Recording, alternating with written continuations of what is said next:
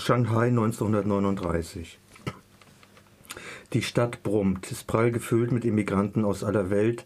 Shanghai ist die letzte Zuflucht für viele Juden aus Europa, die letzte Chance, dem KZ und der Vernichtung zu entgehen. Ursula Krechel hat sich einige Immigranten exemplarisch für die große Masse der jüdischen Flüchtlinge herausgesucht und schildert uns ihren Alltag in dieser fremden chinesischen Stadt. Es sind dies der Uhrmacher Kronheim, der Buchhändler Lazarus, der Kunsthändler Brieger, der Rechtsanwalt Tausig mit Frau und die Lederwarenhändlerfamilie Rosenbaum. Sie alle kommen nach Shanghai ohne Visum, das einzig mögliche Ziel für Flüchtlinge aus Nazi-Deutschland. Und mitnehmen aus dem deutschen Vaterland dürfen sie nicht mehr an Bargeld als zehn Reichsmark. Shanghai ist für die Immigranten ein völlig fremder Lebensraum. Das wird sehr schnell klar, denn kaum sind die Schiffe in den Hafen gelaufen, erkennen viele der Flüchtlinge, dass ihre in Europa mühsam erworbene Kenntnisse hier nichts mehr zählen. Der Rechtsanwalt Tausig, der sich spezialisiert hatte auf österreich-ungarisches Recht, wird in Shanghai untergehen. Er verfügt über keinerlei Fähigkeiten, die ihm auch nur ermöglichen, den geringsten Broterwerb zu bekommen, und er ist auch nicht bereit dazu, andere Arbeiten anzunehmen. Zum Glück kann seine Frau kochen und backen und wird von einem chinesischen Restaurant eingestellt. Den anderen Flüchtlingen, die anfangs wie alle in überfüllten Übergangsheimen unterkommen und von internationalen Hilfsorganisationen unterstützt werden, bieten sich langsam wieder Perspektiven, wenn es auch schwerfällt, in Shanghai unter japanischer Besatzung ein neues Leben aufzubauen.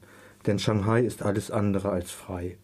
Trotzdem beginnt der Buchhändler Lazarus einen kleinen Zeitschriftenverleih, leiht in Kneipen und Bars ausländische Zeitungen an Informationshungrige aus. Der Uhrmacher Kromheim richtet sich in einer kleinen Ecke eines Restaurants eine Uhrmacherwerkstatt ein. Und der Kunsthändler Brieger, bekannt mit Walter Benjamin und Asialazis, wird als Kunstexperte für reiche jüdische Eingeborene tätig und findet so ein kleines Auskommen. Und so führt der Weg dieser Immigranten sehr schnell hin in kleine, überschaubare Wohnungen, schaffen sie es, ihr Überleben zu meistern. Wenn es auch immer wieder Unverständnisse und Unklarheiten gibt, wie zum Beispiel bei der Feststellung, dass es scheinbar für Gewerbetreibende üblich ist, an kriminelle Banden Schutzgeld zahlen zu müssen. Sowas sind Europäer nicht gewöhnt. Wir entdecken mit Ursula Krechels Person ein Shanghai, das sich im Kriegszustand befindet, das nach den Bombardierungen und Besetzungen der Japaner im Rahmen des japanisch-chinesischen Krieges ab 37 mühsam versucht, seinen internationalen Charakter zu behaupten, das nach dem japanischen Angriff auf Pearl Harbor aber brutal in den Zweiten Weltkrieg hineingezogen wird. Zwar erhöhen die Deutschen ab 41 verstärkt den Druck auf ihre japanischen Verbündeten, Sie sollen sich aktiv um die Stigmatisierung, Erfassung und Konzentration von Juden kümmern, aber die Japaner haben wenig Verständnis dafür, in einer Kriegssituation noch wertvolle Arbeitskräfte für antisemitische Tätigkeiten bereitzustellen. Trotzdem ändert sich der Status der internationalen Flüchtlinge rapide. Nach Pearl Harbor und dem Kriegseintritt der USA wird es allen internationalen Flüchtlingen untersagt, in einem anderen Stadtteil als Hongqiu zu leben. Auch wenn Hongqiu für die Immigranten ein Ghetto ist, so ist es doch nicht mit europäischen Ghettos zu vergleichen, denn es ist ihnen erlaubt, wenn sie einen Arbeitsplatz besitzen, das Viertel zu verlassen und den Rest Shanghai zur Arbeit zu gehen. Doch Hongqiu ist klein, sehr klein, sehr eng und ist schon von Immigranten, ist schon ohne die Immigranten überfüllt. Ein Zitat. Im Ghetto, das wusste Lazarus ganz genau, waren im November 44 14.046 Menschen gemeldet. Lazarus schnurrte die Zahl herunter und wiederholte sie. Er fügte neue Zahlen aus dem Gedächtnis hinzu. 8.114 stammten aus Deutschland, 3.942 aus Österreich, 1.248 aus Polen, 236 aus der Tschechoslowakei, die übrigen waren Chinesen die Flüchtlinge geheiratet hatten. Sehr viele Menschen, die dann alle Winde zerstoben, auch Menschen, die es dann nicht mehr gab, denen man nachforschen musste, wenn man es konnte.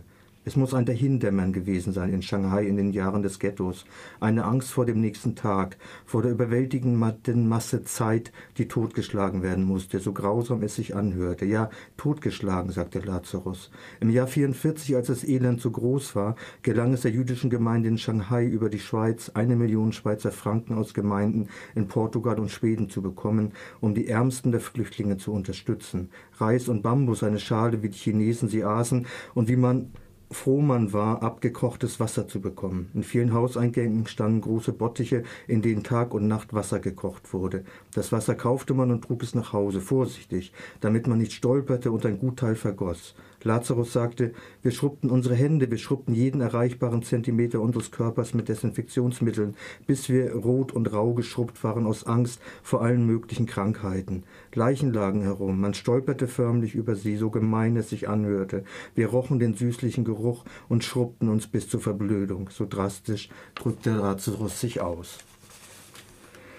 Im Verlauf der Jahre, in denen das Buch spielt, lernen wir langsam, uns mit Ursula Krechel und ihren Protagonisten in Shanghai zurechtzufinden. Sie erklärt uns und ihre Personen und deren Lebensorte sehr genau und wir wissen sehr schnell, wo sie herkommen und später auch, wo sie hingehen werden und wessen Geisteskind sie sind.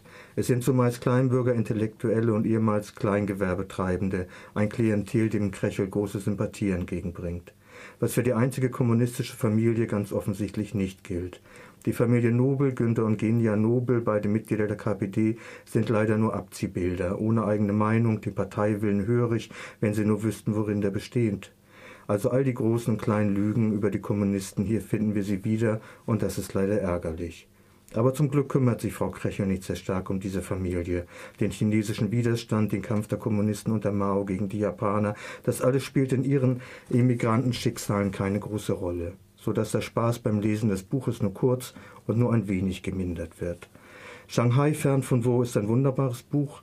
Ursula Krechel gelingt es sehr gut, den Leser an die Personen heranzuführen, und sie hat eine sehr präzise Art, über das Leben dieser Personen zu berichten mit vielen Fakten und Details. Und so erinnerte mich Shanghai fern von wo vom Stil her ein ganz klein bisschen an Uwe Jonsson und seine großen Romane. Es war nur ein ganz klein bisschen, aber das ist schon Lob genug. Shanghai fern von wo BTB 504 Seiten, 10,99 Euro.